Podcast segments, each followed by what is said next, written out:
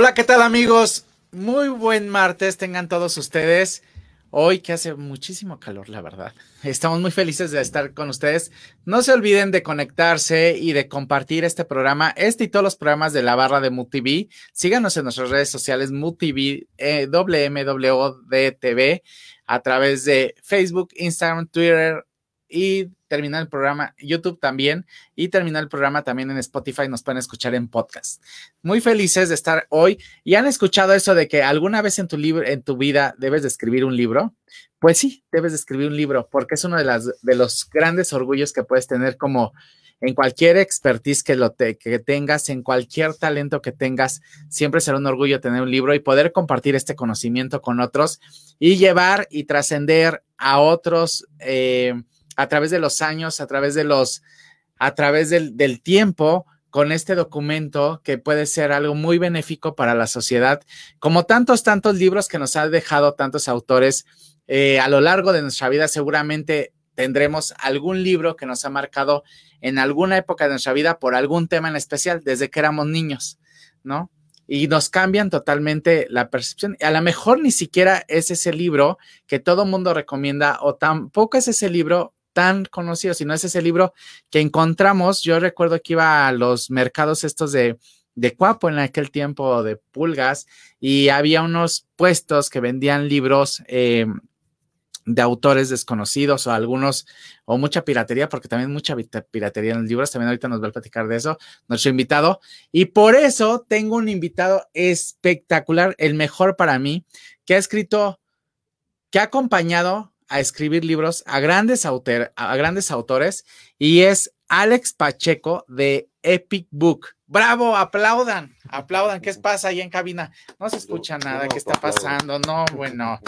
Hoy, hoy tenemos un invitado de lujo porque si quieres escribir un libro, él es el bueno, con él se tienen que acercar y nos va nos va acompañando para poder escribir. Yo estoy en el proceso, que lo sepan. Ya sé que llevo muchos años diciendo que voy a escribir mi libro y ya sé que me tarda un buen, pero esta vez va a quedar de rechupeta, ¿no, mi Alex? Así es, va a quedar, eh, va a ser el mejor libro que pudiste haber escrito, eso sí te lo garantizo. Y espero que el que hayas escrito tú también. Y de los mejores que, eh, de los mejores proyectos que he tenido, sin duda. Y te lo digo en serio, ¿eh? no, no porque esté aquí, pero, pero así va a ser. amigo, muchas gracias. Gracias a ti. Antes de pasar al tema, mi Alex, eh, del, del, acompañamiento del libro, que es fabuloso porque es, es para todos, es un, un, un, una necesidad en cualquier tema que te desenvuelvas, ir acompañado de un experto, en cualquiera. No solamente en escribir un libro, sino en lo que escuches. O sea, si vas a ser un buen mercadólogo, qué mejor que estar con el mejor mercadólogo y te, va, te vaya guiando. Si vas a dedicarte a hacer zapatos, qué mejor que estés con el mejor hacedor o diseñador, no sé cómo se diga, de zapatos y te va diciendo paso a paso cuáles son las formas, cómo se va moldeando la, la, la piel y todas estas, y cada uno de los detalles y dónde se encuentra este punto alto, bajo en cada uno de los productos. Y así es su trabajo, hecho a mano.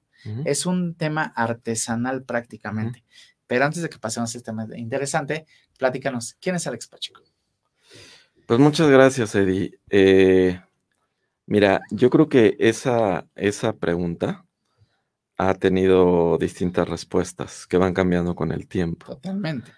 Eh, hoy te diría que soy una persona que, que lee mucho, primero que todo. Después una persona que piensa mucho. Y en medio de esos dos extremos, escribo, ¿no? Eh, ¿Qué hago con eso que escribo? Hoy eh, acompaño y le ayudo a muchas personas, tanto figuras públicas, muy públicas, como familias y todo lo que puedas poner en medio, a contar su historia para dos objetivos.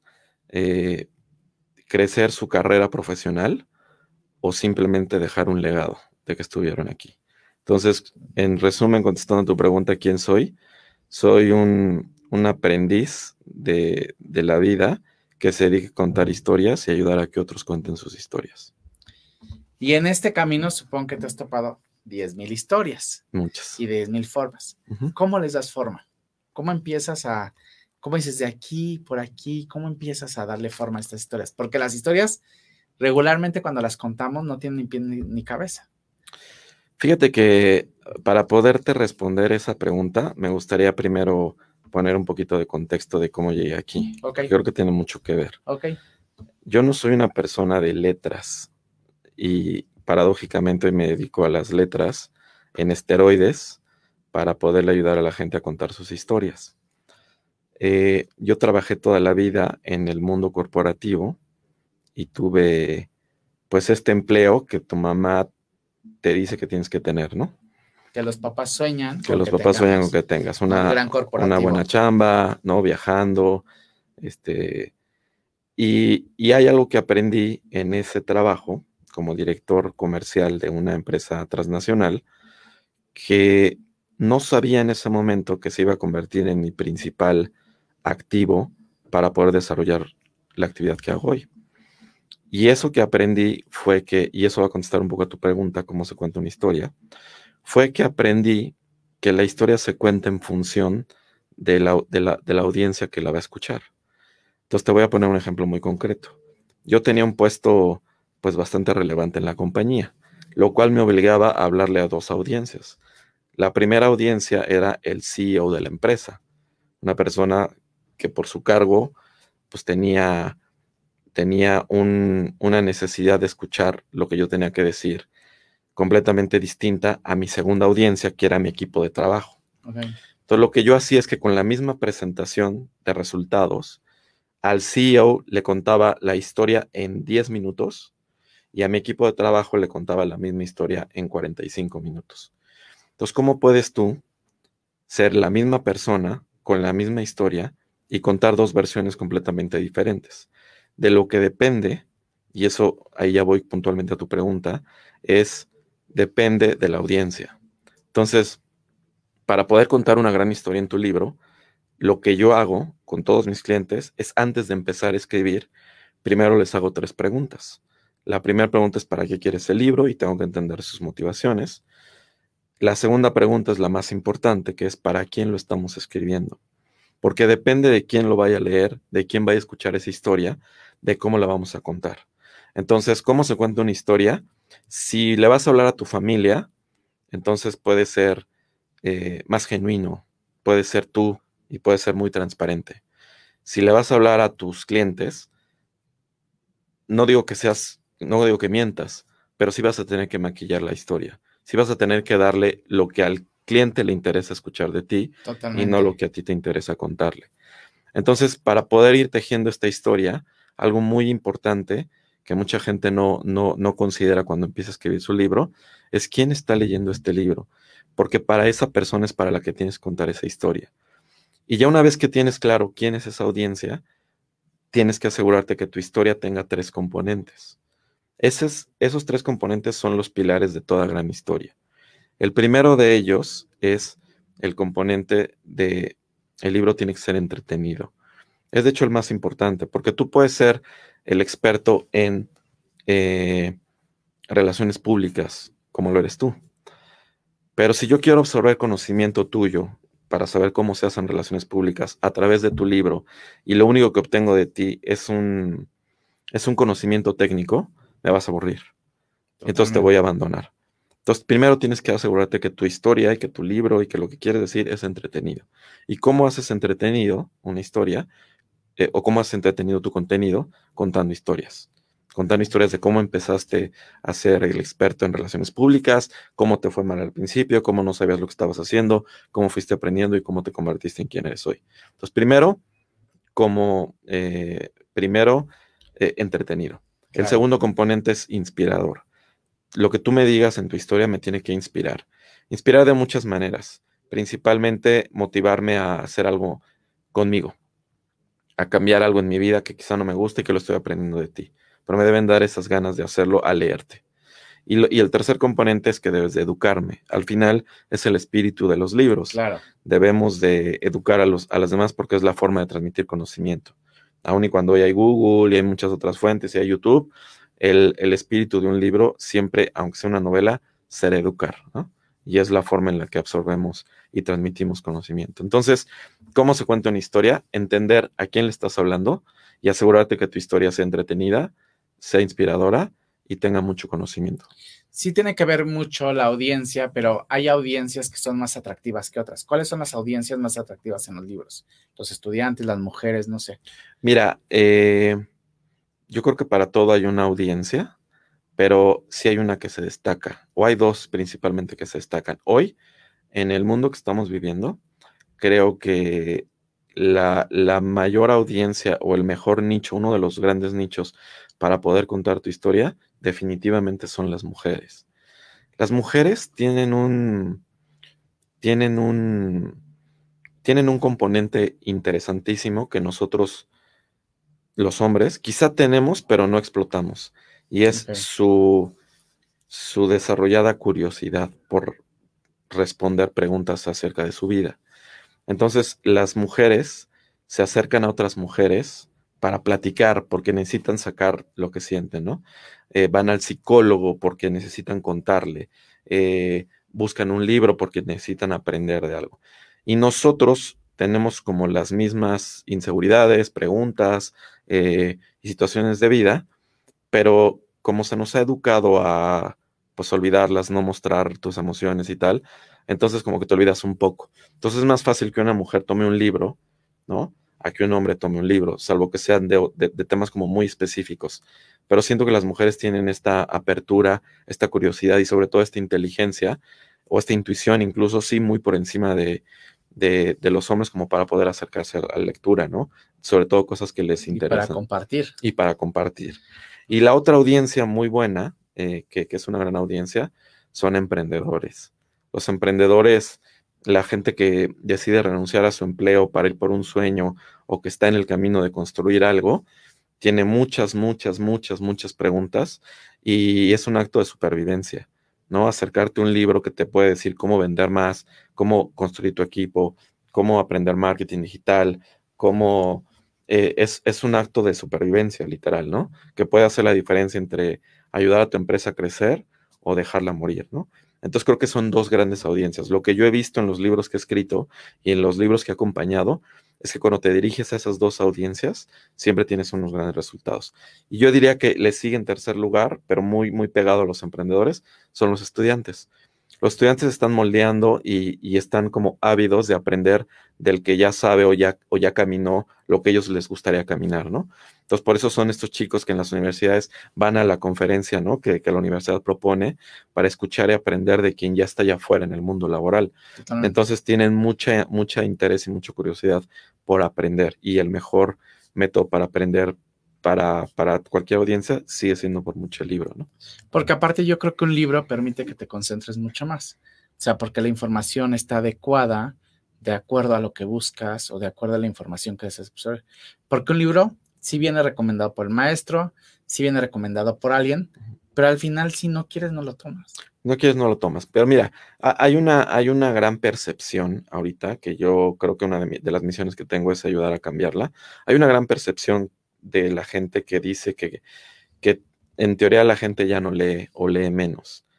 Y yo creo que no. Yo creo que, que los, los, los, eh, los que somos fanáticos de, los, de, la lectura seguiremos siendo muchos fanáticos de la lectura. Lo que pasa es que y somos los mismos. Y lo que pasa es que antes no había las distracciones que hay hoy, ¿no? Entonces, nada más antes había la televisión y, el, y, el, y los libros. Ahora hay la televisión, el internet, YouTube y muchas otras cosas. Pero los lectores siguen ahí, ¿no? De no, de no, de no pasar eso, pues no, no, existirían las grandes librerías. Y tú vete un domingo a, una librería, ¿no? De la Roma o de la Condesa y dime si encuentras lugar para, para desayunar o para comer. Entonces, creo que lo que está pasando más bien es que la gente queremos seguir leyendo, pero otra vez cosas que nos entretengan, cosas que nos agreguen valor. El problema también es que publicar un libro se ha hecho, se ha hecho cada vez más alcanzable y entonces hay mucha basura publicada. Entonces eso hace que la gente se encuentre con un libro que le aburre y entonces prefiere ver un video en YouTube. Pero ¿crees que sí se ha vuelto alcanzable o se ha vuelto un producto cada vez más, más popular? Porque eh, antes el, acceso no era tan fácil a, generar un libro. Y te digo algo, durante todos estos años que yo busqué publicar un libro, tampoco, a lo mejor tenía los accesos, pero saber cómo publicarlo también tiene que ver que no la información no puede ir cruda. Totalmente. Y tú, tú crees que el libro, tal cual como lo piensas, lo vas a aterrizar y escribir, y no puede ir así. Lo acabas de decir ahorita que dijiste el tema de contar una historia, de cómo le debes de estructurar con esta audiencia, con el contenido que sea interesante, que te que sea catchy, que, ¿no? que la gente logre y que te eduque. Y estructurar la información de esa manera no Es una tarea fácil. No. De hecho, es más difícil incluso que escribir. Porque, porque escribir al final escribes lo que estás pensando, pero estructurar las ideas de, forma ordenada es muy complejo, ¿no? Sobre todo para que de verdad el libro agregue valor. Entonces, eh, no, no, no es que sea más fácil hoy publicar, porque al final el, el conocimiento sigue siendo el que tienes que adquirir para publicar un libro, para hacer un buen libro, sigue siendo el mismo. Más bien incluso es más difícil. A lo que voy es que hoy hay más herramientas y más canales para publicar. Antes solo dependías de la, de la editorial. Y pasa en todas las industrias, ¿no? En la música. Claro. Antes te- dependías de la, di- de la disquera, ahora puedes subir tus canciones a Spotify. Y lo mismo pasa en, en los libros.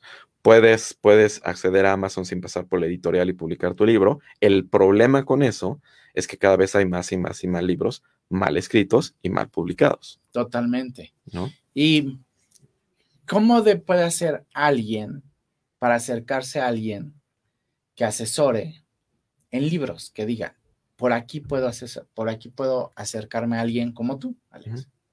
Mira, yo creo que eh, hay mucha gente que, que tiene el conocimiento para ayudar, ¿no? Yo cuando escribí mi primer libro me acerqué a escritores famosos y es una gran diferencia, ¿no?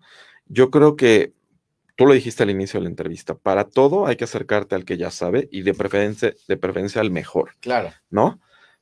Para todo, pero especialmente para un libro, más aún, porque esta sí es una actividad que solo se aprende con el ejercicio de hacerla, como muchas otras, pero también con un correcto acompañamiento.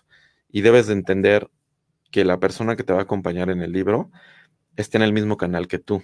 Te voy a poner un ejemplo. Imagínate que tú quieres publicar un libro sobre, sobre matemáticas, sobre cómo aprender álgebra. Y a la persona que te acercas para, para que te ayude es un gran novelista, como puede ser una, una eh, desfachatez, porque no lo veo factible, pero para ponerlo como ejemplo, te acercas a Pérez Reverte, ¿no?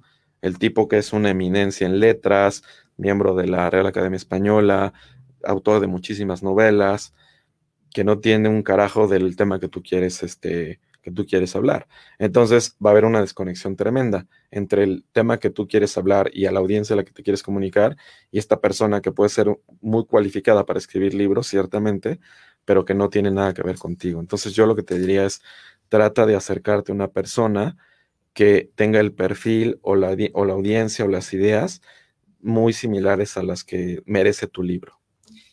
¿En qué momento debes de buscarlo? O sea, ¿en qué momento tapa el libro? Antes de empezar, durante o cuando ya empieces a escribir algo o si tengo la idea. Yo ¿Y diría que antes de empezar, lo más pronto posible. Conmigo ha llegado gente que tiene 11 años escribiendo su libro y no lo termina. Como mi caso. ¿Cuánto tiempo valen 11 años de tu vida, no? Si te hubieras acercado a alguien hace 11 años, pues a lo mejor ya irías en el, en el libro 11, ¿no? Pero, pero tienes que acercarte al inicio, antes de empezar el proceso. Eh, lo más difícil del proceso es eh, estructurar el libro. Ya escribirlo, cuando tienes eso, es más fácil. Pero la gente empieza al revés, empieza a escribir sin estructura y se pierde en el camino como un gran laberinto. Totalmente. Ok, amigo, vamos a hablar de cómo vas encaminando paso a paso a una persona hasta llegar a la culminación, que es la publicación de su, de su libro. Y en qué formatos hay ahora para poder publicar el libro, porque ya no solamente es el impreso, ahora está el digital, pero aparte hay varias versiones de digital en el que se pueden complementar. Eso lo vamos a ver después del corte, así que vamos a un corte con Anita y regresamos aquí en la oveja negra para seguir charlando con Alex de cómo escribir tu libro.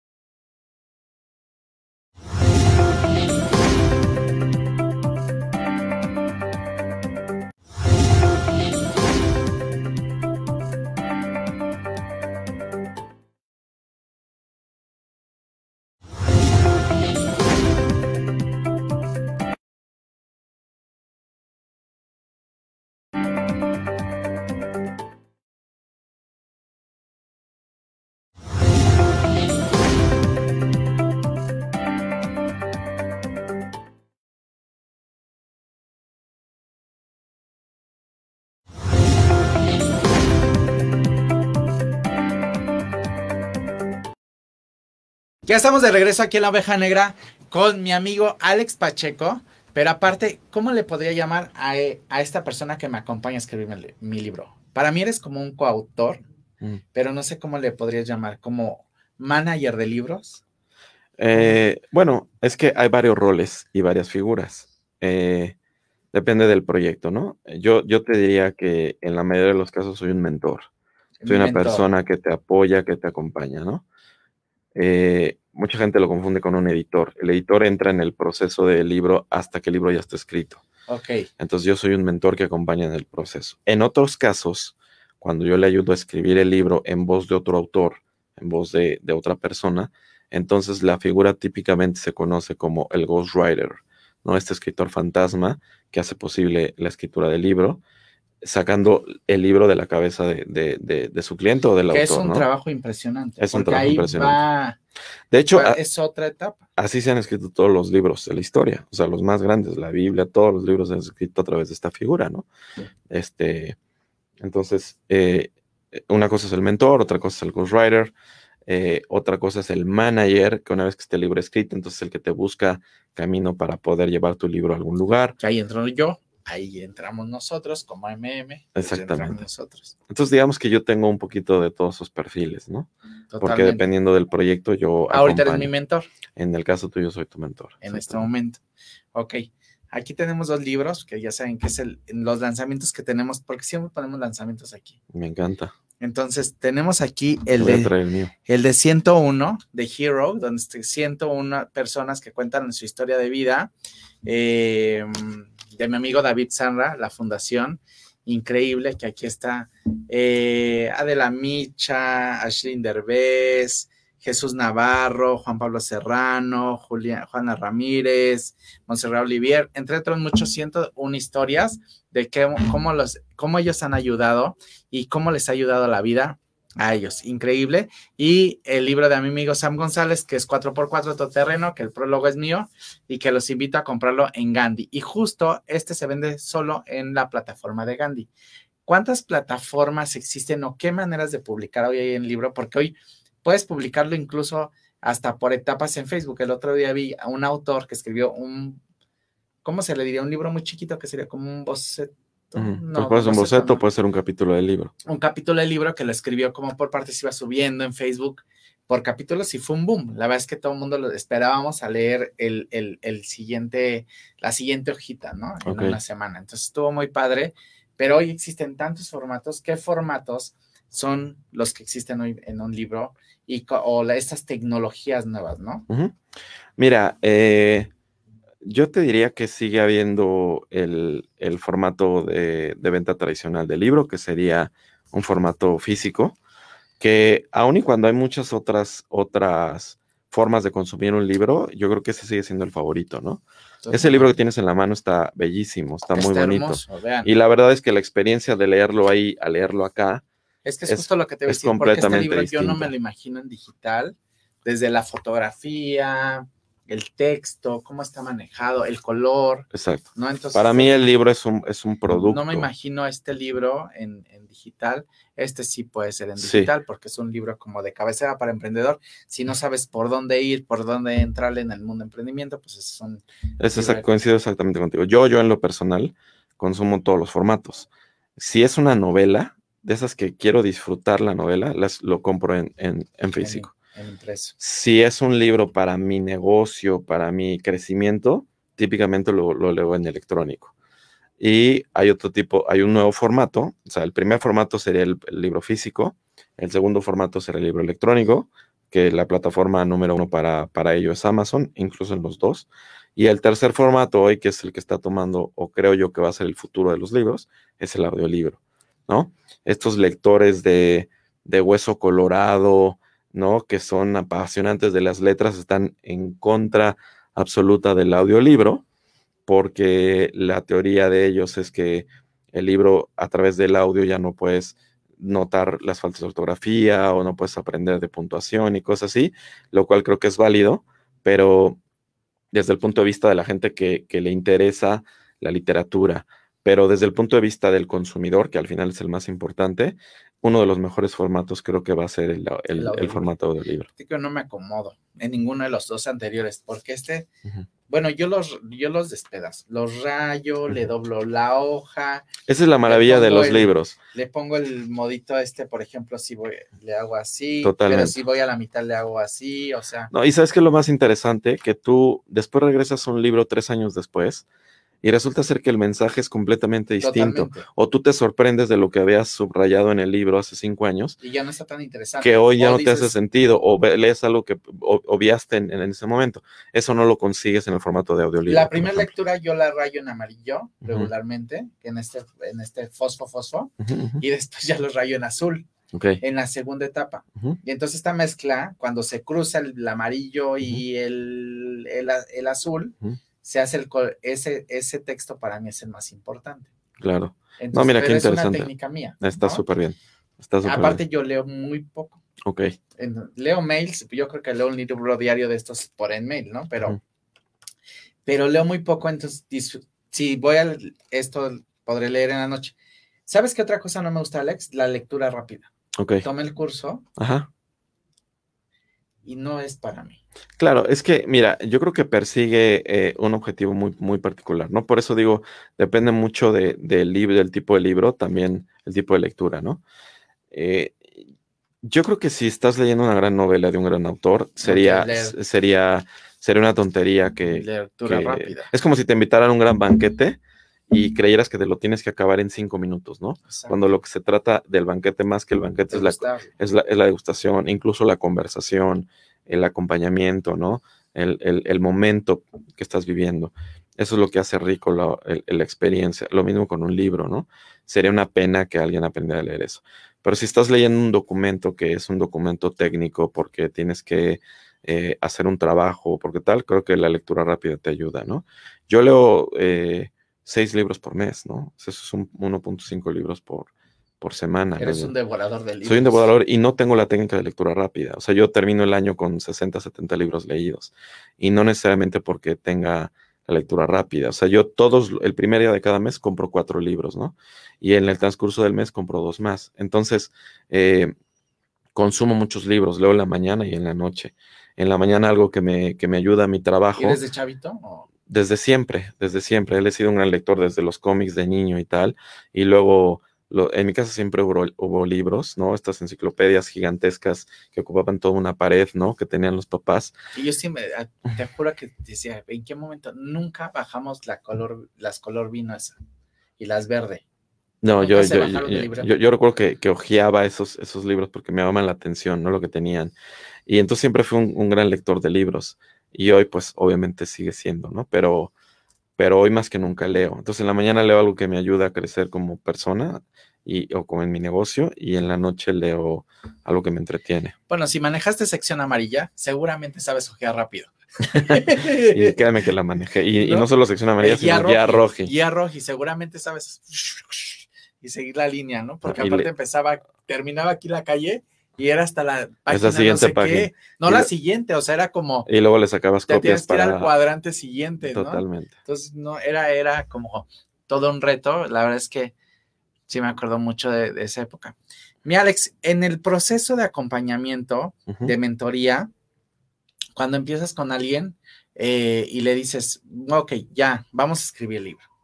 ¿Cuánto dura el proceso entre esa etapa hasta que ya lo vemos así? Mira, yo divido el proyecto en tres etapas. La primera etapa es la creación del manuscrito. Es técnicamente la etapa de escribir el libro. Para mí, en mi proceso, en mi modelo, en la forma en la que yo trabajo, debería ser para todos, pero entiendo que puede, puede parecer imposible. Pero para mí, el libro en la primera etapa debe de escribirse en 90 días.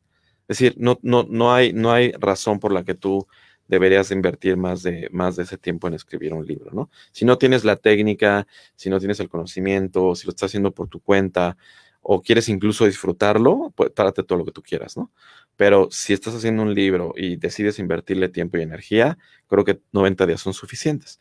Y en 90 días tú vas a llegar a la primera versión del manuscrito, como, como la llaman en inglés, el shitty draft, ¿no? Tienes un first shitty draft que es un, manuscrito que eventualmente no va a ser el libro, pero ya tienes por lo menos la primera tesis del libro.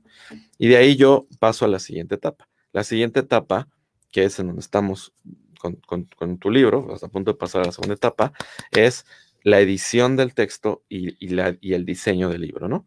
Y entonces ahí viene una etapa muy creativa, pero también una etapa de mucho, de mucho, eh, de, mucho tejer el, eh, la parte fina de, la escritura, ¿no? Entonces ahí es donde entra el experto en puntuación, ortografía, eh, y, ya transformas ese texto que está escrito en sucio en un producto de calidad editorial. Esa segunda etapa, en donde trabajas con el manuscrito y trabajas con el diseño, debería durar unas cinco semanas, un mes, un mes y medio, ¿no? Y luego ya viene la etapa 3. La etapa 3 ya es la publicación del libro. Y la publicación del libro debería llevarte otro, otro, otro mes quizá, en donde tú vas a elegir los, los, los canales de publicación, ya sea la autopublicación, se lo vas a presentar a una editorial famosa, entonces hay todos los caminos, ¿no? Y ya si sumamos las tres etapas, estaremos hablando de que un proyecto ya completo desde la idea hasta la publicación debería de ser en un proyecto más o menos de cinco o seis, antes de seis meses, ¿no? Antes de seis meses. Oye, Alex, ¿y no te... Cuando un, uno de los trabajos más difíciles cuando escribes un libro solo, que yo no te tenía, es que tenías la idea, hacías esta primera etapa de... ¿Cómo le llamaste? Escribir Shitty Draft. El FIS. Shitty Draft. Shitty Draft. Eh, hacías el primer, el primer vaciado, por decirlo así, de la idea. Obvio pasaba el mes, porque evidentemente y ya decías no. O sea, dices no, no, no, no, no, ya no, ya no opera, ya no, ya no concuerda con lo que pensaba en esta primera etapa. Ok.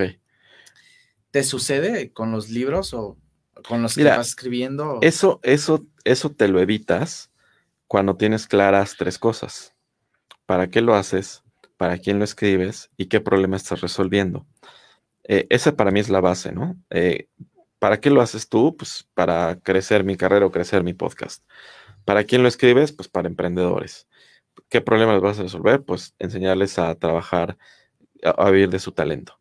Cuando tienes clara esa base, es difícil que te pierdas o que empieces a pensar distinto a lo que pensabas. Ahora bien, cuando no lo tienes claro, pues eventualmente estabas escribiendo una cosa y luego el libro ya no te sabe lo que estabas escribiendo o ya cambiaste de idea, entonces mejor de, hablar de emprendedores ya le quieres hablar a mujeres y entonces mejor ya el libro ya no es sobre talento, ya empiezas a hablar y entonces ahí es donde tú te empiezas a, meter en un laberinto. Totalmente. Pero con todo y eso, te voy a decir algo que es un secreto que no muchos saben, pero que debes de tener siempre en mente cuando te enfrentas a un libro. El libro nunca se termina, jamás. El libro se abandona el libro se, tiene que abandonar. Porque cada que lo vuelves a leer, cada que lo vuelves a leer y cada que lo vuelves a leer otra vez, siempre te va a pasar el, es que aquí le falta, es que aquí ya no, creo que le tengo que cambiar esto, creo que esta palabra se escucha mejor esta otra. Entonces siempre, siempre, siempre vas a, vas a querer hacerle al siguiente tomo no, lo abandonas.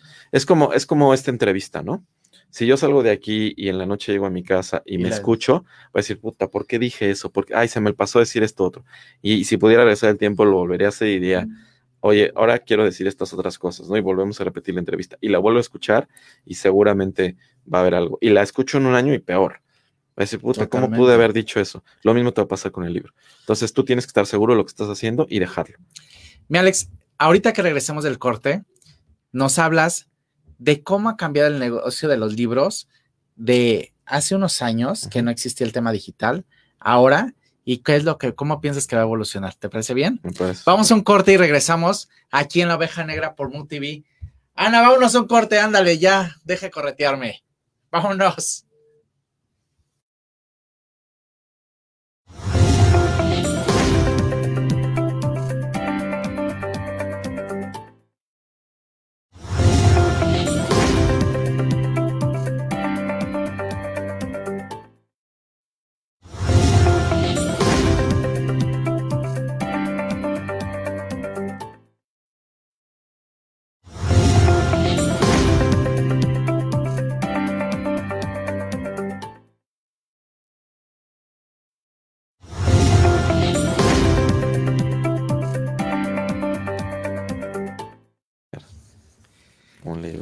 Cerca siempre. Regreso aquí en la oveja negra y justo me decía Alex que él siempre debe tener un libro cerca porque para él es su pasión.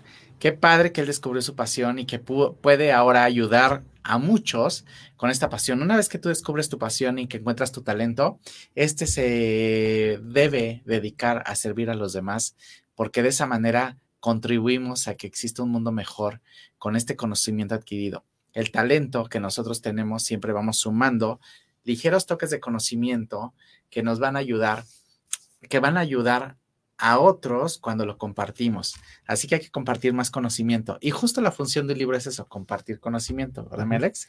Es una de las funciones. Es una de las funciones, lo que decías, la, la, en el tercer paso, educar. educar. Al final, aunque sea una novela. Sí. De las novelas aprendes. En, en época. Totalmente. Por ejemplo, yo con el que soy fan de las iglesias siempre, ah, la columna, por eso, y entonces el campanario, y entonces la estructura y el barroco, no, o el gótico, ¿no? que, pero mucho de las...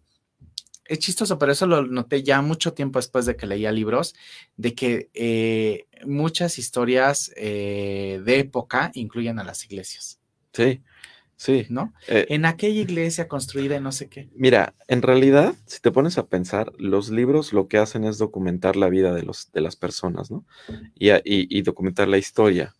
Entonces, sí las iglesias, pero fíjate, si tú lees un libro ahorita contemporáneo, ¿no? Muy, muy de, o una crónica, ¿no? Un libro de crónica o, algo muy urbano, ya no te vayas a la iglesia. Eh, y no es porque quiera comparar una cosa con la otra, pero tú te vas a encontrar que hay libros que dicen, caminé por la calle y me metí al Starbucks de Avenida, ¿sabes? Tamaulipas con tal. Entré, caminé, me le quedé viendo al barista y le pedí un eh, alto light latte con leche de coco, ¿sabes? O sea, hasta ese nivel llega, ¿no? Y eso, y eso es al final documentar la historia, porque probablemente en 50 años, yo no sé si sigue existiendo eh, eh, esa cafetería o no, pero lo que sí va, va a suceder es cómo era la idiosincrasia, cómo era la vida, cómo eran los, los eh, incluso los claroscuros de las personas, ¿no? Claro. Eh, los estados de humor, el cómo le hablabas a alguien, cómo, cómo se conectaba, este, cómo te conectabas con otra persona de forma emocional, eh, las, los usos y costumbres. Entonces, al final, a través de la narración, todo queda documentado. Las iglesias, las calles. si ustedes van a escribir un libro y están viviendo aquí en MM, por favor, pongan que atravesaron por MM, por su agencia, no sé qué, por favor, Alex, para que, quede, documentado en 50 años. un tal Eddie Jaimes que no sé qué, que se creía eh, el todo las trae. Por favor, documentenlo para que, por favor, que permanezcamos en la historia. ¿Qué manera de permanecer en la historia del mundo a través de una página? Claro, claro. Este, pues, insisto, los libros llegaron para, una vez escrito, el libro, yo, yo tengo la idea de que una vez escrito el libro ya no le pertenece al autor, ¿no?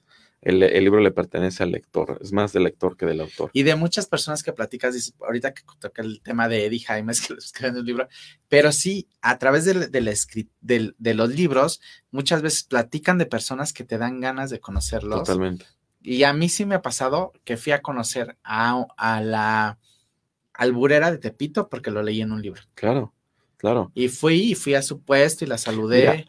Eh, lo, que tienes que provocar como escritor es emoción, la que sea, en el lector. Entonces, cuando digo la que sea, es tienes que provocar eh, eh, júbilo, horror, asco, odio. Cualquier sentimiento. O sea, cualquier sentimiento que te mueva. Pero llevarlo al extremo. A lo que, te quiero decir es que los mejores personajes de las historias son los que odiamos o amamos. No son los que, los que pasan desapercibidos, ¿no? Y para poder darle una, una característica que, haya, que haga que el lector mueva sus emociones, pues tienes que hacer esta persona muy odiosa, ¿no? Muy, muy, o sea, que te dé coraje, o, o, o al revés, que sea tan bondadosa o tan, o tan interesante que te den ganas de irlo a conocer. Totalmente. Oye, Melex, y de tantos libros que lees, de tantos, ¿cuáles así sí, me marcaron muchísimo en alguna época de tu vida? No te voy a decir de niño, de joven ni de adulto, porque evidentemente has de tener, pero uno que diga, sí me marcó muchísimo. No el principito, ¿eh? El principito también me marcó, de hecho, pero mira, te diría que eh, también esa respuesta ha ido cambiando con el tiempo, ¿no? Hoy, hoy, hoy en mi vida estoy fuertemente influenciado por lectura que me haga crecer el proyecto que tengo de negocio. Entonces, uno de los libros de los mejores que, he leído en los últimos cinco años, quizá, se llama Hábitos Atómicos, ¿no? Atomic Habits. Y es esta idea o esta tesis de que creemos que para cambiar tu vida hay que hacer cosas gigantescas y resulta ser que es todo lo contrario. Hay que hacer cosas chiquitititas que ni siquiera, ni siquiera tú notes, ¿no? Entonces te quieres poner a dieta, solo dejas de tomar refresco. Ya. Un año si quieres. Y en un año ya ni se te va. Y luego vas con el otro y luego y así, ¿no? Entonces ese, ese, ese, ese libro me, me marcó muchísimo, lo entendí. Eso con lo que tiene que ver con, con, con mi desarrollo, ¿no? Y otro libro que me, que me, que me marcó como lector y creo que me metió de lleno a las letras ahí fue donde dije, me encantaría poder llegar a hacer esto algún día, es Diablo Guardián. Ese sí es una novela, Premio Alfaguara 2013, de Javier Velasco. Y ahí sí, por ejemplo, yo dije, esto es la obra maestra del arte, ¿no? De la literatura, de, de, de lo que uno puede hacer de su creatividad que tú nunca te imaginado. Entonces, ese libro me, marcó profundamente, ¿no? La idea de una chica que quiere hacer lo que sea por salir de su casa en un ambiente que a ella no le, no le gusta, ¿no? Como la historia de muchas, de muchas mujeres o de, muchos, de muchas personas, y termina siendo capaz literal de venderle su alma, al diablo, ¿no? Entonces es, un, es una novela maravillosa para mí. Mi Alex, ¿qué haces con tantos libros? Tengo una gran librería. Una gran, biblioteca en mi casa. ¿Y sabes cuando se te pierde uno no? ¿Cómo? ¿Sabes cuando se te pierde uno no? Nunca me habían hecho esa pregunta y creo que la respuesta sería no, no lo sabría.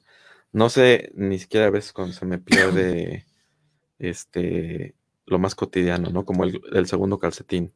Entonces imagínate los libros, que aunque están ahí, llegas a tomar alguna referencia cuando estás sí, claro. de mentor para alguien, dices, ah, mira, con este. Sí.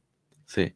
De hecho, uno de los ejercicios que hacemos es decirle a, mis clientes, tienes que tener uno, dos o tres libros modelo, ¿no? Algo que podamos copiar como para llevar para allá el proyecto que nos sirva como referencia, en la forma de escribir, en, la idea general del libro, etcétera.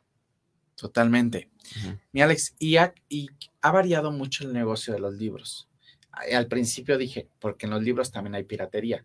En estos mercados de pulga y donde iba los tianguis, existía los libros pirata. en, aquella, en aquella época, los de Gabriel García Márquez, este, no sé, había muchos, ¿no? Hasta el de Harry Potter llegó a ver pirata, ¿no? Eh, ha cambiado mucho el mercado de los libros. Hoy son más accesibles. Mira, eh, es, es, muy curioso, ¿no? Este que esto que comentas de la piratería, te das cuenta de que a mí me acaba de pasar recientemente con un proyecto en el que trabajé de una persona eh, muy famosa en México, ¿no? Bueno, creo que en varios países. Y, yo literal le acompañé en la escritura de ese libro. Y, recientemente fui al centro histórico y me encontré en una calle ese mercado típico de libros. Y fue tan surreal ver la piratería de ese libro que, eh, que, fue como muy, este, pues sí, como, como muy sorprendente para mí, ¿no? Eh, el, tratar de imaginarme que algo que había creado yo ahora está en un mercado pirata, ¿no? O sea, es un producto tan bueno, y lo digo por supuesto con mucha humildad, eh, ahora llegó al grado de, de, hacer tan bueno que incluso es digno de ser, pirate, de ser pirateado, ¿no? Entonces, la verdad es que sentí una, una emoción pues muy contradictoria, ¿no? Entre, entre, el, entre el bien y el mal, ¿no? Como, como, un maniqueísta, ¿no? Como digo yo, entre una lucha entre el bien y el mal dentro de mí por, por haberlo visto ahí. Pero contestando ya concretamente a tu pregunta, sigue, siendo, sigue habiendo piratería y creo que eso, eso lo va a seguir habiendo, al menos en un país como México. Y, y hoy es más accesible que tú como autor autopubliques tu libro. No quiere decir que eso lo haga mejor el libro. Creo que el reto que hay ahí en la autopublicación es que ya no tienes ningún filtro, entonces puedes llegar a publicar una basura o una, pues sí, un mal trabajo y, eso pues no le ayuda a nadie, ni al lector, ni a la literatura, ni al, ni al, ni al, ni a la industria de los libros, Totalmente. Entonces, este, pues eso. Pero yo me di cuenta muy tarde de que eran libros piratas, muy tarde. Es que como toda la piratería, ¿no? ¿Cómo, ¿cómo sabes que es una...? Pensé que hubiera libros piratas. O sea, me imaginé todo de los, en aquel tiempo de los cassettes, de los CDs, no sé, pero nunca imaginé un libro, que esos libros eran piratas. Ni por aquí me pasaba. Ya después me enteré que eran libros piratas. Es muy fácil hacer la piratería de un libro, ¿no? Si las hay de bolsas, ¿no? De, artículos de lujo, pues imagínate, de relojes, pues imagínate de, un libro de papel, ¿no? Sí, totalmente. Mi Alex, algo que quieras agregar, bueno, evidentemente tus redes sociales, antes de que cerremos. Pues mira, lo que yo quisiera agregar es que eh, si alguien tiene una historia que contar, no se calle, ¿no? Tú no sabes lo poderoso que puede ser eh, algo que tú viviste, cómo podría cambiarle la vida a alguien, ¿no? Ese alguien podría ser tu hijo, podría ser tu sobrino, podría ser tu pareja, podría ser alguien que no conoces. Pero yo invitaría a cualquier persona a escribir su historia, eh, por, por, el motivo que sea, pero, pero creo que aprender de la lección que alguien más vivió es, es la mejor forma de aprender, ¿no? Y tú no sabes si lo que ya viviste se puede convertir en, esa lección para alguien más. Entonces yo siempre invitaría a la gente a que escriba o busque la forma de contar su historia, de transmitir su conocimiento, de hacer crecer su negocio a través de el método por excelencia más eh, digno que existe hoy. Jamás se va a comparar el video de YouTube o el youtuber, con todo respeto, para el autor de un, libro. Totalmente. Y además que algo que aprendí contigo es estos libros para las empresas que tienen que ver eh, cuando quieren transmitir esta herencia, lo mejor, la mejor manera de hacerlo es a través de un libro. Aterrizar en el libro todas esas tradiciones, valores de las, de las empresas, pero aparte todo el amor que le puso el fundador a esa empresa, no hay nada mejor que un Nada mejor, o sea, hay empresas que tienen 50, 60 años, ya van en la segunda, tercera generación, y poder documentar lo que el abuelo em, hizo, ¿no? Empezó, o sea, yo en un libro acabo de contar la historia de Sabritas. En una memoria. No, o sea, e, e, el, el señor empezó con una, con una bandeja verde de, del tamaño de una cubeta partiendo papas. Em, y él le puso el nombre. La empresa se hizo tan grande que terminó vendiéndose la PepsiCo. Y hoy sabemos lo que es esa empresa, ¿no? Pero nació en una calle de aquí de la Ciudad de México. Eh, imagínate que esa historia no se hubiera contado, pues a lo mejor el, señor, de hecho el señor ya murió, ¿no? Y, ya va en la segunda, tercera generación y ahora la empresa ya pertenece a, otra, a alguien más. Pero cuando yo me llegó esa historia a mis manos, dije, qué maravilla, o sea, haber podido rescatar eso que en un principio fue tan mexicano y que empezó como una idea de una persona que quería vender papas y terminó convirtiéndose en una empresa de clase mundial, ¿no? Totalmente, mi Alex. Sigan a Alex en redes sociales, está como arroba Alex Pacheco. Alex Pacheco escritor. Alex Pacheco escritor en todas las redes y en epic, arroba epicbook con K. Epic Book. Epic Book. Ahí pueden encontrar, van a aparecer aquí las redes sociales para que puedan seguir a Alex. Y si quieres escribir un libro, no se te olvide acercarte a Alex, que seguramente te va a guiar por el camino correcto y de la manera más fácil y cómoda, porque aparte de hace sentir muy cómoda a tus escritores. Muchas gracias por, por ese acompañamiento que estás haciendo hacia mi persona, a mi mentoría. Sé que has acompañado a grandes, a muchos grandes, es un honor que me acompañes a mí. Al contrario. Y te agradezco que hayas venido a la oveja negra y que no sea la última vez que vengas a hablarnos. En cuando tú me invites. de cómo escribir un libro, pero aparte que vengas a decirnos qué libros estás escribiendo y a ver qué. Y también que nos traigas algunos autores. Bueno, o los viernes, que no se pierdan los libros de Lina a las 10 de la mañana, eh, que siempre tienen unas recomendaciones de libros buenísimas. Ahí no se la pierdan. Esta es la oveja negra. Alex, muchas gracias. Gracias a ti. Nos vemos el siguiente martes en punto a las 6 de la tarde con grandes invitados aquí para contar historias increíbles para personas increíbles. Nos vemos.